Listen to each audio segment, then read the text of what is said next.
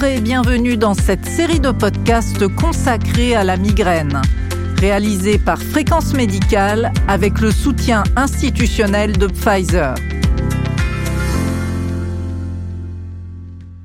La migraine est une maladie neurologique qui provoque des symptômes très invalidants et donc potentiellement gênants dans la vie de tous les jours. Il est donc très important de ne pas passer à côté du diagnostic et de poser ce diagnostic de migraine le plus tôt possible. Mais comment faire le bon diagnostic? Quels signes doivent y faire penser? Et a-t-on besoin d'examens complémentaires? C'est ce que nous allons aborder dans le podcast d'aujourd'hui. Et pour en parler avec nous, le docteur Caroline Ross, neurologue au CHU Lariboisière à Paris, spécialiste de la migraine et secrétaire général de la Société française d'études des migraines et céphalées. Bonjour, docteur Ross. Bonjour.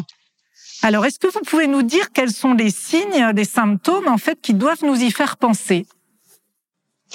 Alors, la migraine est définie selon des critères internationaux. Donc, euh, il s'agit euh, de crises de céphalée qui surviennent déjà par le passé au moins cinq fois, qui vont durer de 4 à 72 heures et qui vont être d'intensité modérée à sévère et mi-crânienne pulsatile aggravée par l'activité physique. Alors parmi ces quatre critères, il n'en suffit que de deux pour évoquer la migraine et va s'y associer une gêne au bruit et à la lumière, phonophotophobie, des nausées, voire des vomissements.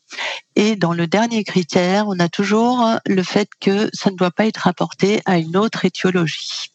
Les migraines avec aura sont des migraines euh, qui comportent une composante neurologique où on va avoir un trouble visuel ou un trouble sensitif ou un trouble du langage, voire parfois un trouble moteur, qui va s'installer progressivement sur 4 minutes ou de façon successive, le signe visuel suivi du signe sensitif, et qui va ne pas excéder 60 minutes. C'est ce qu'on appelle l'aura migraineuse et qui va être suivi de la céphalée. Euh, certaines auras peuvent aussi parfois être isolées sans mal de tête. D'accord. Et de ce fait, euh, est-ce qu'on a besoin euh, d'examens complémentaires? Est-ce qu'il faut absolument en réaliser? Alors justement, si on a vraiment tous ces critères, aucun examen complémentaire, pas d'imagerie, pas de bilan biologique ne doit être réalisé.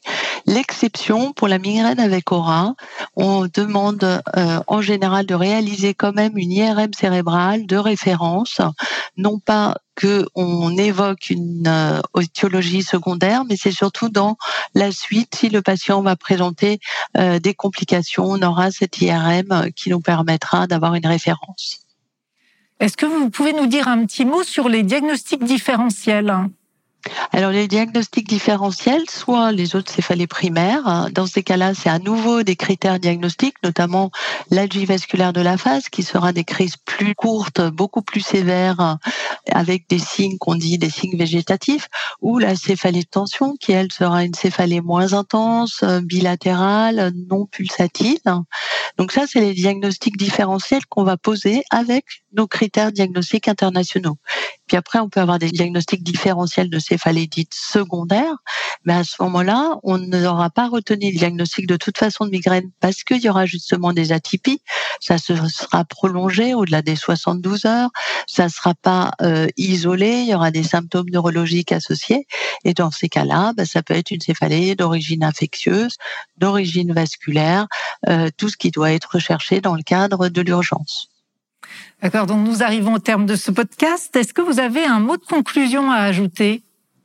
Oui, je pense qu'il est important de connaître ce diagnostic de migraine et de bien l'avoir euh, dans ses tablettes lorsqu'on voit les patients et ne pas juste, euh, quand ils nous demandent la prescription d'un antalgique, euh, reconduire une ordonnance parce qu'il est important de limiter l'errance diagnostique et les surconsommations médicamenteuses qui finalement vont aggraver cette maladie migraineuse. Docteur Ross, merci pour toutes ces réponses. Et merci à vous d'avoir suivi ce podcast et à très bientôt sur Fréquence Médicale.